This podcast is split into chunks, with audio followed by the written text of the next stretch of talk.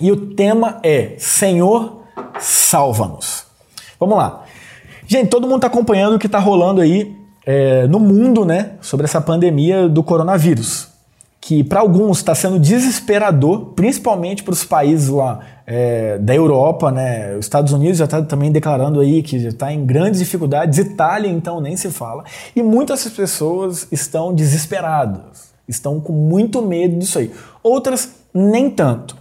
Mas a questão é, uma dificuldade que a gente está vivendo, uma loucura que nunca visto, pelo menos para nós, né? É, o que aconteceu semelhante a isso aí foi é, a gripe espanhola lá em 1918. Então, hoje nós que estamos aqui vivos nunca vimos algo dessa magnitude é, no mundo. Sim, existem doenças que matam muito mais que vieram com muito mais é, níveis de fatalidade, de morte por pessoas, mas do mundo parar dessa maneira a gente nunca viu. E diante disso, eu quero propor esse tema que é Senhor, salva-nos. Salva-nos disso que a gente está vivendo, salva-nos dessa dificuldade que a gente está passando, salva-nos de tudo isso de ruim que está cometendo o mundo. E eu gostaria de ler com vocês o Evangelho de Mateus, é, capítulo 14, e eu vou ler do 22 ao 33. Então acompanhe aí. Evangelho de Mateus, capítulo 14, de 22 a 33. E aí, enquanto você vai abrir eu já vou te dar uma dica. Fica sempre aí com a sua Bíblia aberta. Porque a gente vai usar bastante a Bíblia, a gente vai fazer uma pregação expositiva, ou seja, eu vou trabalhar esse texto aqui inteiro, todos os versículos explicando, é, mostrando o que realmente está dito aqui, enfim, Acompanhem sempre com a sua Bíblia. Evangelho de Mateus, capítulo 14, versículos 22 a 33. Acompanhem a leitura, por favor. Diz assim: Logo em seguida, Jesus insistiu com os discípulos para que entrassem no barco e fossem adiante dele para o outro lado, enquanto ele despedia a multidão. Tendo despedido a multidão, subiu sozinho ao monte para orar. Ao anoitecer, ele estava ali sozinho mas o barco já estava a considerável distância da terra, fustigado pelas ondas porque o vento soprava contra ele. Alta madrugada, Jesus dirigiu-se a eles andando sobre o mar. Quando viram andando sobre o mar, ficaram aterrorizados e disseram: É um fantasma! e gritaram de medo. Mas Jesus imediatamente lhes disse: Coragem, sou eu, não tenham medo. Senhor, disse Pedro, se és tu, manda-me ir ao teu encontro por sobre as águas. Venha, respondeu ele. Então Pedro saiu do barco andou sobre as águas e foi na direção de Jesus. Mas quando reparou no vento, ficou com medo e, começando a afundar, gritou: Senhor, salva-me! Imediatamente, Jesus estendeu a mão e o segurou e disse: Homem de pequena fé, por que você duvidou? Quando entraram no barco, o vento cessou. Então os que estavam no barco o adoraram, dizendo: Verdadeiramente, tu és o Filho de Deus. Vamos orar? Feche os olhos aí, por favor. Vamos ter um momento de oração.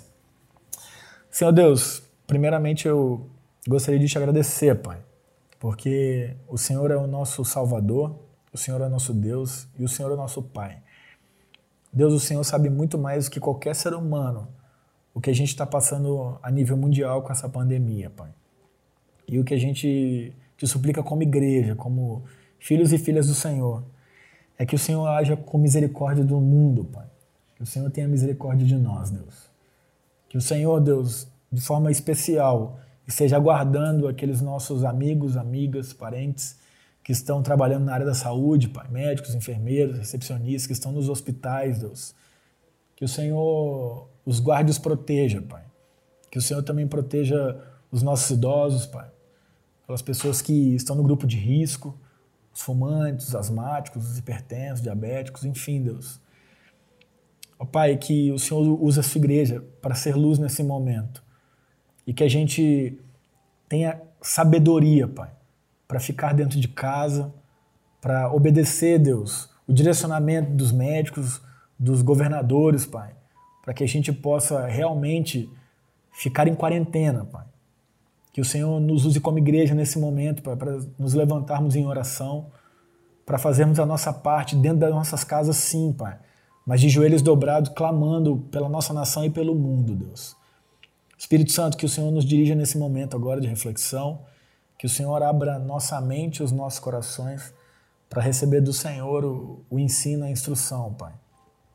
Que o Senhor possa realmente nos ensinar o que eu, Tiago, não consigo ensinar, mas que só o Senhor pode ensinar, Pai. Então, em nome de Jesus, dirija esse momento aqui, que o Senhor repreenda tudo que for contrário a isso aqui, pela autoridade do sangue de Jesus Cristo, e que o Senhor nos ilumine, Pai, com a sua sabedoria do alto. Abençoe todos os meus amigos e amigas, Pai, que nesse momento estão nos acompanhando aqui, seja pelo Instagram, Facebook, YouTube. Nós não estamos reunidos presencialmente, mas estamos reunidos em espírito, Pai, diante da Sua presença. Então, se conosco, Pai, em nome de Jesus. Tenha misericórdia de nós, Pai. Perdoa os nossos pecados e, mais uma vez, nos ilumine com a Sua sabedoria do alto neste momento. Em nome de Jesus. Amém. Galera, vamos lá então. Deixa eu explicar o que estava rolando no contexto desse texto que a gente leu aqui. Esse texto que eu li, ele aconteceu depois, desculpa, né? Depois da multiplicação dos pães e dos peixes. Só que eu quero te incentivar a fazer uma coisa. Isso aqui é uma narrativa. Então, visualiza na sua mente o que está rolando aqui. Eu falo sempre isso para a igreja. É ideal que quando a gente vai ouvir uma pregação expositiva, principalmente de uma narrativa, que a gente crie um filme na nossa cabeça. Porque é muito mais fácil você lembrar de um filme do que você lembrar de uma aula de história, por exemplo.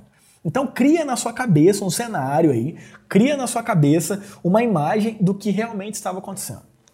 Aconteceu a multiplicação dos pães e dos peixes. Jesus, com aquela multidão ali, ele despediu os seus discípulos e falou: ó, vai, entra aí no Mar da Galileia, vai para o outro lado, que eu vou continuar aqui despedindo a multidão. E assim ele fez. Ele foi, ficou ali com o povo, mas ele se retirou para ir orar. Por quê? O povo, segundo o Evangelho de João, capítulo 6, versículo 15, queria proclamá-lo rei à força. Eles não tinham entendido o chamado messiânico dele. Eles queriam fazer com que Jesus fosse um rei político, que Jesus fosse um rei terreno. E ali, diante desse, dessa problemática, ele se retira e ele vai orar sozinho. E eu quero já destacar uma primeira lição aqui. Jesus, ele foi orar. E o texto fala, olha só o que diz no versículo 23. Jesus sobe um monte para orar sozinho. E foi ficando à noite e ele estava lá orando. Primeira lição é oração. Nós estamos em quarentena. Nós estamos com o privilégio de investir na nossa vida de oração. Muitos estão com trabalho reduzido, muitos estão fazendo home office, muitos estão ficando em casa e a gente pode orar cada vez mais principalmente de uma situação problemática que a gente está vivendo no mundo. Jesus ele sempre foi assim. Diante de situações problemáticas ou diante de situações comuns, ele sempre estava investindo em oração.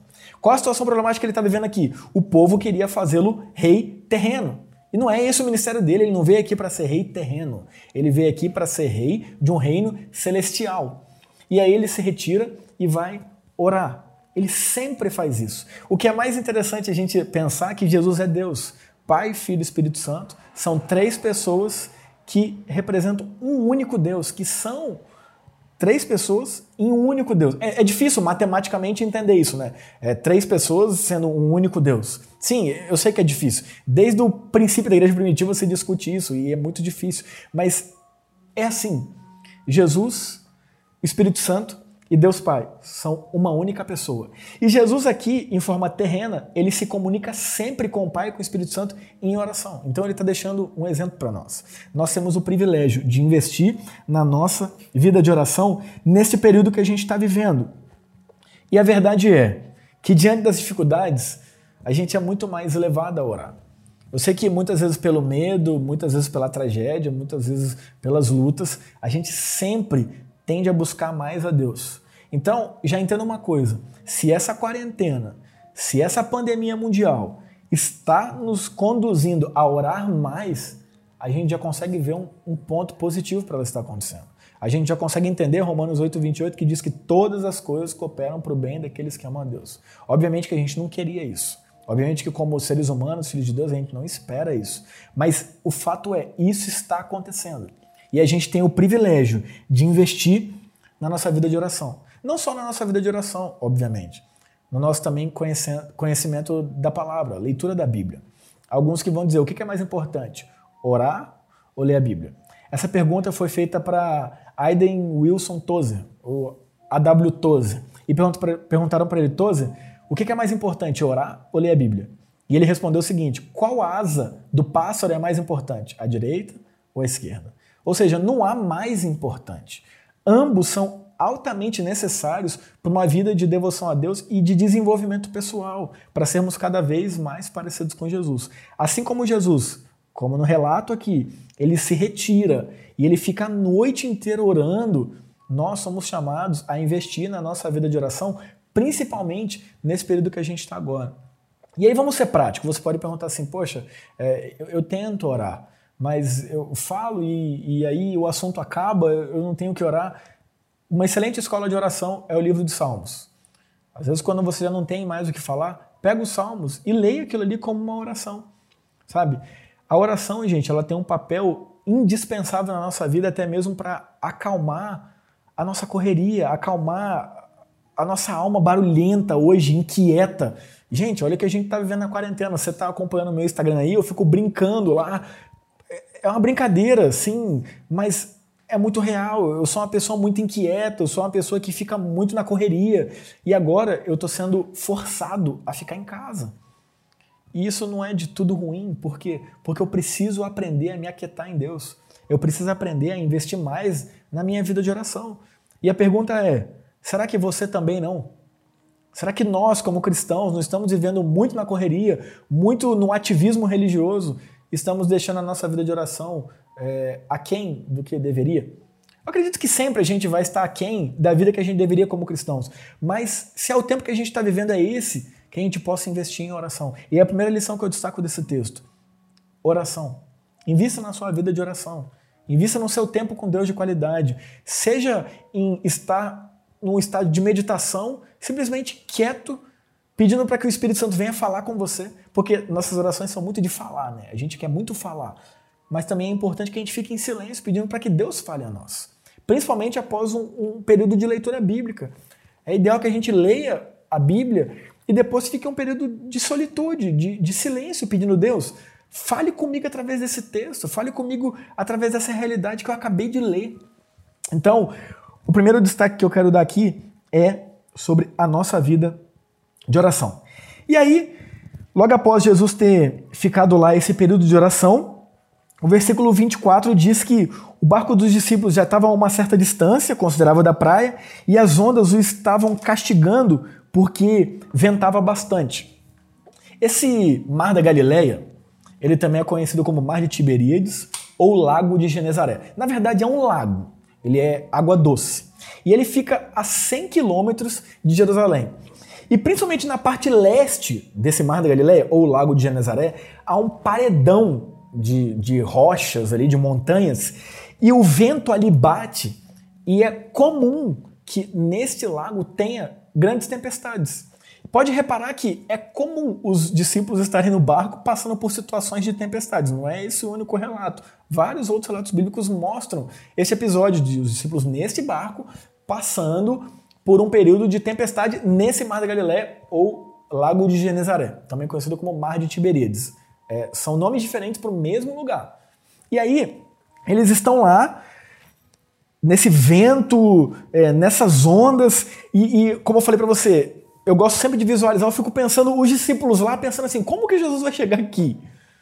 A gente está num barco já, uma distância grande da praia, e como é que Jesus vai chegar aqui? E aí, o versículo 25 diz assim: Alta madrugada, Jesus dirigiu-se a eles andando sobre o mar.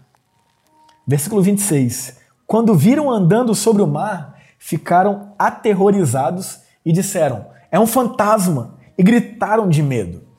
Ou seja, naquela época existia já é, essa cultura de fantasma, de assombração. Isso aí começou pós-exílio. No Antigo Testamento a gente não encontra essa narrativa de fantasma, essa narrativa é, de, de, coisas é, metafísicas ou espirituais. Já no Novo Testamento, cultura pós-exílica, a gente encontra isso aí. Então, eles influenciados por essa cultura, eles ali ficam assustados, porque lembra, vamos, vamos, vamos lembrar do, do que está rolando ali. Não tem iluminação, alta madrugada, vento forte, onda, possivelmente chovendo, e de repente eles veem lá um, uma penumbra, um ser andando sobre a água. Eles ficam desesperados e eles gritam de medo, né, achando que é um fantasma. E aí no versículo 27 diz assim: Mas Jesus imediatamente lhes disse: Coragem, sou eu, não tenham medo. É sempre assim, né? No nosso desespero, eh, na nossa loucura, nos nossos devaneios, é sempre Jesus, o Espírito Santo, Deus Pai, acalmando o nosso coração. Por isso que é muito importante desenvolver a nossa vida de oração, porque principalmente nos nossos momentos de estresse, nos nossos momentos de medo, crises de ansiedade, sim, é muito importante que a gente busque ajuda profissional. É muito importante que a gente vá a um psicólogo, a um psiquiatra, é, enfim, são bênçãos de Deus para a nossa vida. Mas não adianta a gente entender a vida só numa concepção física. A vida também tem uma concepção de igual modo espiritual. E é muito importante que nesses momentos, se a gente está fazendo a administração de uma medicação, se a gente está fazendo um acompanhamento com algum profissional da área, ótimo, mas também é indispensável que a gente aquete o nosso coração em oração. Que a gente ouça a voz de Deus que sempre vai acalmar o nosso coração. Sempre vai dizer para nós: calma, calma, calma, não tenha medo, coragem, eu estou aqui, eu estou aqui, eu cheguei. E é o que Jesus está falando para esses caras: ei, calma, estou aqui, deixa com o pai, deixa com o pai, relaxa. E aí, é muito importante, é muito interessante, na verdade, o que acontece depois, né? prosseguindo a narrativa. Versículo 28. Senhor, disse Pedro, se és tu, manda-me ir ao teu encontro por sobre as águas. Há muitas pessoas que, quando fazem uma reflexão nesse texto aqui, elas enfatizam a atitude de Pedro, dizendo: olha a fé que ele teve. Pedro é, foi audacioso, de fato ele foi, ele foi muito corajoso. Mas eu preciso te explicar uma coisa da cultura judaica no que diz respeito a rabino e seus discípulos. Todo discípulo de um grande rabino, ele está no processo de desenvolvimento para se tornar um rabino. Então, os discípulos de Jesus, pela cultura judaica, entendiam que eles se tornariam igual a Jesus, um grande mestre.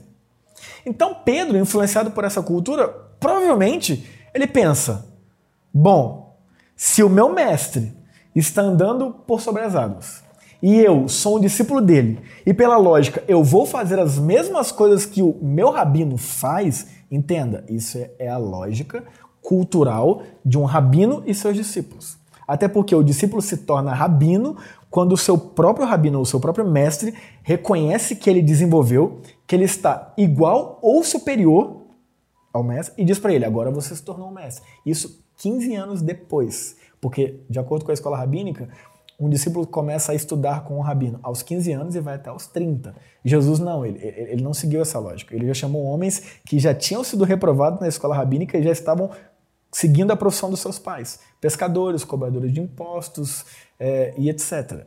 Então, ele seguiu um padrão diferente do padrão da escola rabínica da época. E aí, tem até uma informação importante. Qual era a profissão de Jesus? Muitos dizem carpinteiro. É, ele era um artesão, ele fazia trabalhos com madeira, com couro e etc. Mas espera, se ele era carpinteiro ou artesão, então ele não fez a escola rabínica. Não, não, ele não fez a escola rabínica. Jesus se tornou rabino por mérito. Ele recebeu esse título pelo grande conhecimento que ele tinha e por coisas que ele fez que ninguém fazia. Então ele recebeu esse título por mérito, não porque ele cursou 15 anos de uma escola rabínica. Então Jesus ele já é fora da curva e segue um padrão diferenciado da cultura rabínica. Então pensa Pedro ali, dentro do barco, o mestre dele dizendo: "Sou eu, não temas, coragem, calma, coragem, sou eu". E ele responde: Senhor, se és tu, manda-me ir ao teu encontro sobre as águas. E no versículo 29, Jesus responde: Venha, só vem, só vem. Ainda no versículo 29 diz: Então Pedro saiu do barco, andou sobre as águas e foi na direção de Jesus. Ali ele estava seguindo os passos do seu mestre. Ele conseguiu de fato, o que o mestre dele fez, ele estava fazendo. Ele estava olhando para Jesus e estava sim caminhando por sobre as águas. Ou seja, a cultura rabínica está se fazendo verdade aqui nesse momento. Um discípulo faria as mesmas coisas que o seu mestre faz. E ali Pedro começa a andar por sobre as águas. Mas o versículo 30 diz assim: Mas quando reparou no vento, ficou com medo e, começando a afundar, gritou: Senhor, salva-me. Segunda lição que eu quero dar para você: mantenha o foco em Jesus. Mantenha o foco em Jesus, não nos problemas, não nas dificuldades, não nas tempestades, mas em Jesus. Olha o que aconteceu com Pedro. Ele de fato, com muita coragem, sim, com fé também, crendo que aquele era o mestre dele, ele vai e começa a caminhar por sobre as águas. Mas quando ele tira o foco em Jesus e ele começa a olhar para o vento, ele começa a olhar para o tamanho das ondas, ele começa a olhar para a grandiosidade das dificuldades, das situações adversas que o cercam, ele começa a afundar. Por quê? Porque ele perdeu o foco em Jesus. Assim somos nós. Se nós perdermos o nosso foco em Jesus, é certo que a gente vai se afundar. Se a gente parar de olhar para Jesus, se a gente parar de focar em Jesus, se a gente parar de buscar a nossa vida, o sentido da nossa vida, o sentido da nossa existência em Jesus, a gente vai afundar. E é isso que aconteceu com esse homem. Eu não sei se você já praticou o slackline. Você conhece o esporte slackline? Slackline é aquele esporte que se amarram uma fita em duas árvores e as pessoas vão ali e se equilibram. E elas fazem manobras, pulos e tal. Mas quem está começando a praticar o slackline, o que a pessoa tenta fazer é começar e atravessar a fita inteira até chegar do outro lado. E ali existem algumas técnicas. Uma da técnica essencial para você conseguir se desenvolver no slackline. Manter a postura ereta, fixar um ponto no horizonte, no horizonte, ou seja, lá na frente, e ali você começar a caminhar. Se você tirar o foco daquele ponto, você vai cair, porque você vai olhar para baixo, o seu centro de equilíbrio se move do centro do seu corpo para frente e aí você desequilibra e você cai. Assim é a nossa vida. Se a gente tirar o foco do horizonte, que é Jesus, e começar a olhar para baixo porque a corda tá bamba, porque a gente é, quer olhar para onde nossos pés vão pisar, a gente vai cair, a gente vai cair. Tudo bem que depois que você é, desenvolve no slackline, às vezes a pessoa nem usa mais essa técnica, mas para aqueles que estão iniciando, ela é indispensável. E para aqueles que estão caminhando em Jesus, essa técnica não só é indispensável, como ela é a única técnica que faz com que a gente não caia, com que a gente não afunde. Se a gente tirar, perder o nosso foco em Jesus e olhar para pandemia, e olhar para desemprego, e olhar meramente para essas coisas, se esquecendo de Jesus, a gente vai afundar. A gente vai afundar na crise de ansiedade, a gente vai afundar é, na depressão, a gente vai afundar é, na irritabilidade, a gente vai afundar na incredulidade, a gente vai afundar em várias coisas, várias coisas, várias e várias e várias coisas. Por quê? Porque uma vez que a gente perde o foco em Jesus e começa a olhar para as circunstâncias adversas ao nosso redor, a gente vai afundar. E eu preciso é, ser muito honesto com você. O fato é, a gente vai sim perder o foco em Jesus em alguns momentos da nossa vida. Não adianta aqui é, eu pregar um, um cristianismo é, lindo, mas que não é real. Que maravilhoso seria se todos nós aqui que estamos ouvindo essa reflexão, que lemos essa reflexão, fixássemos o nosso foco em Jesus e ali nunca mais tirássemos. Nossa, que maravilha. Mas a verdade é, vez ou outra dificuldades vão chegar, vez ou outra lutas vão chegar, vez ou outra nossa saúde vai ficar abalada e de fato, a gente vai olhar para essas coisas e vai esquecer de olhar para Jesus. E quando isso acontecer, a gente vai afundar. A gente vai afundar. E o que me consola, o que nos consola, é o que acontece no versículo 30 e 31. Porque diz no versículo 30: Quando reparou no vento, ficou com medo e, começando a afundar, gritou: Senhor, salva-me. O versículo 31 diz: Imediatamente, Jesus estendeu a mão e o segurou e disse: Homem de pequena fé, por que você duvidou. É como se Jesus estivesse dizendo para ele o seguinte: Pedro, você vai conseguir andar por sobre as águas, mas olhando para mim, porque a razão da sua fé sou eu. A razão do seu caminhar de forma sobrenatural, mesmo diante de circunstâncias completamente adversas, sou eu. Sou eu. E se você parar de olhar para mim, você vai afundar. Então é, é, a pergunta que Jesus fala para ele, homem de pequena fé: por que você duvidou? Mas lembre-se, imediatamente ele socorreu Pedro. Quando a gente afundar na perda de foco em Jesus, quando a gente afundar em olharmos mais para circunstâncias adversas, para situações que nos afligem, do que Jesus a gente vai afundar. Mas prontamente, diante do nosso pedido de socorro, ele nos atende. Ele nos toma pela mão, ele nos levanta e vai olhar para nós e vai dizer: Meu filho, por que, que você duvidou? Por que, que você parou de olhar para mim? Por que, que você ficou olhando só para pandemia? Por que, que você ficou olhando só para contágio? Por que você ficou olhando só para desemprego? Por que você ficou olhando só para falta de dinheiro? Por que você ficou olhando para o amanhã? Se eu estou aqui com você hoje, se eu sou o seu Deus hoje, se eu estou contigo hoje, por que, que você duvida? É isso que Jesus ele quer dizer para mim e para você. E aí o que é mais sensacional é que no versículo 32 Diz assim: Quando entraram no barco, o vento cessou. Versículo 33. E eu já estou chegando no fim. Então os que estavam no barco o adoraram, dizendo: Verdadeiramente, tu és o Filho de Deus. Terceira e última lição: Jesus é o Todo-Poderoso Filho de Deus. Diante das dificuldades, isso fica ainda mais evidente. Jesus se mostrou verdadeiramente filho de Deus, cumprindo as profecias do Antigo Testamento diante de dificuldades. Ele provou que ele era o filho de Deus por fazer milagres que as profecias do Antigo Testamento diziam que o Cristo faria, e ele fez. Em situações de dificuldade, de morte, de doença, de endemoniamentos, Jesus ele se mostrou verdadeiramente todo-poderoso filho de Deus diante das tempestades, cessando o vento, acalmando o mar e principalmente acalmando os corações dos seus discípulos. Jesus mostrou que era verdadeiramente o todo-poderoso Filho de Deus, morrendo numa cruz, mas não ficando morto, ressuscitando no terceiro dia, para que a gente pudesse ter vida e vida nele, morrendo pelo meu e pelo seu pecado, pagando o preço que eu e você deveríamos pagar. Ali, ele provou que ele era o todo-poderoso Deus. Ali, ele provou que ele é o grandioso Deus no momento de dificuldade.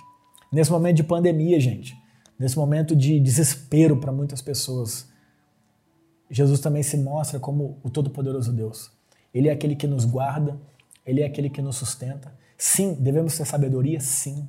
Devemos ficar em casa, sim. Devemos tomar todas as precauções cabíveis, sim, porque nós somos prudentes. Mas lembrando sempre que quem nos guarda é Deus. Quem cuida de nós é Deus. E uma vez que Jesus é o nosso Salvador, é o nosso protetor, é o nosso Pai. Ele quer nos livrar não só do vírus corona, ele quer nos livrar também do vírus pecado. Ele quer nos livrar de nós mesmos. Ele quer nos livrar do egocentrismo, ele quer nos livrar da vaidade, ele quer nos livrar de tudo aquilo que é em nós que não reflete a ele, que faz com que sejamos pessoas que não fazem com que o mundo seja melhor, mas pelos nossos pecados torna o mundo pior. Ele quer nos livrar da condenação eterna que todo ser humano merece, porque todo ser humano peca. Todo ser humano peca. Todo ser humano deveria pagar o preço da lei. Todo ser humano deveria pagar o preço da morte eterna, porque uma vez que nós pecamos, esse é o salário que nos é devido, a morte eterna. Mas Jesus, de uma vez por todas, ele veio aqui nessa terra. E aquilo que nenhum ser humano consegue fazer, ele fez na cruz. Ele morreu por mim, ele morreu por você, ele morreu pelos nossos pecados. E a nossa oração é: Senhor, salva-nos. Não só do coronavírus, mas também do coronavírus. Mas salva-nos de nós mesmos. Salva-nos do caminho que muitas vezes estamos tomando, que é completamente distante e longe do Senhor.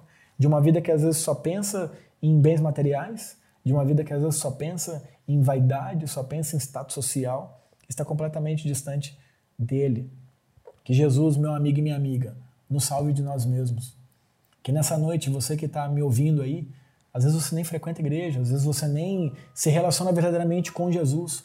Ou às vezes você é aquela pessoa que sim frequenta igreja, você é aquela pessoa que sim conhece Jesus, mas conhece de ouvir falar, mas que verdadeiramente nunca se relacionou com ele de verdade. Eu venho dizer para você que esse é o momento de você repensar a sua vida. Nesse momento de pandemia, de quarentena, nesse momento de dificuldade, que as pessoas estão entrando em desespero. Gente, você sabia que hoje pessoas morreram de câncer nos hospitais? Você sabia que provavelmente pessoas hoje morreram de acidente veicular, morreram de tiro ou de qualquer outra coisa? Porque as pessoas ficam aí eufóricas, né, para dizer que é o fim dos tempos. Nossa, fim dos tempos, fim dos tempos. Há dois mil anos estamos vivendo no fim dos tempos. O fato é, Jesus pode voltar amanhã, Jesus pode voltar daqui mil anos, mas nós estaremos aqui amanhã. Certamente não estaremos aqui daqui mil anos. Então, o tempo é hoje, meu amigo e minha amiga. O tempo para a gente refletir na nossa vida, para a gente clamar, Senhor, salva-nos, é hoje. Não só de uma pandemia do coronavírus, mas do pecado que nos aflige. Então, meu irmão e minha irmã, que essa mensagem possa acalmar o seu coração, sabe? Para que você possa colocar de fato o sentido da sua existência em Deus, para que nós possamos colocar de fato o sentido da nossa existência em Deus. Sim, gente, fazendo a nossa parte, por favor, fique em casa. Cara, tem igreja aberta ainda, isso é de uma irresponsabilidade sem tamanho. A gente é prudente, a gente tem que aprender com a prudência, gente. Não é brincadeira. Olha o que está acontecendo na Itália, olha o que está acontecendo nos Estados Unidos, olha o que aconteceu na China. Fica em casa, cara. Use esse tempo para você crescer. Tudo bem, você precisa trabalhar. Tudo bem, você precisa. É, é obrigação. Beleza, vá. Mas cumpra com tudo que deve ser feito. Se higienize, tenha precaução, tenha sabedoria e clame a Deus para que Ele te livre não só do coronavírus, mas para que Ele te livre do pecado, para que Ele te livre de você mesmo e que possamos cada vez mais desenvolver a nossa intimidade em Jesus Cristo. Então, galera, é isso. Deus abençoe. Muito obrigado por todos vocês que acompanham essa reflexão aí, beleza?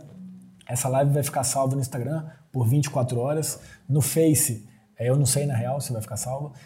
No YouTube vai ficar também. E lembrando, você que está assistindo aqui pelo YouTube, se inscreve aí no canal, gente. É, marca aí inscrever. Tem como você ativar um sininho também, já ativa, porque todo domingo às 19 horas a gente vai estar tá aqui. Durante a semana eu vou estar tá fazendo algumas lives também no meu Instagram pessoal, arroba Thiago Candonga, se você quiser seguir aí no Instagram, eu vou estar tá fazendo só por lá. Mas todo domingo, às 19 horas, estaremos aqui fazendo essa reflexão. Você que quer fazer, lembrando que isso aqui não foi um culto, foi um culto no sentido de a nossa vida é um culto, mas não foi um culto é, no lar, o culto em casa. O culto em casa, você pode seguir as orientações que a IP Cavinato está dando lá no Instagram da IP Cavinato, arroba IP Cavinato, clica no link da bio, vai ter culto em casa 22 do 3, lá vai ter uma liturgia, ou seja, um roteiro para você seguir, beleza? E Jesus abençoe. No mais, eu queria dar um, um salve para a galera aí.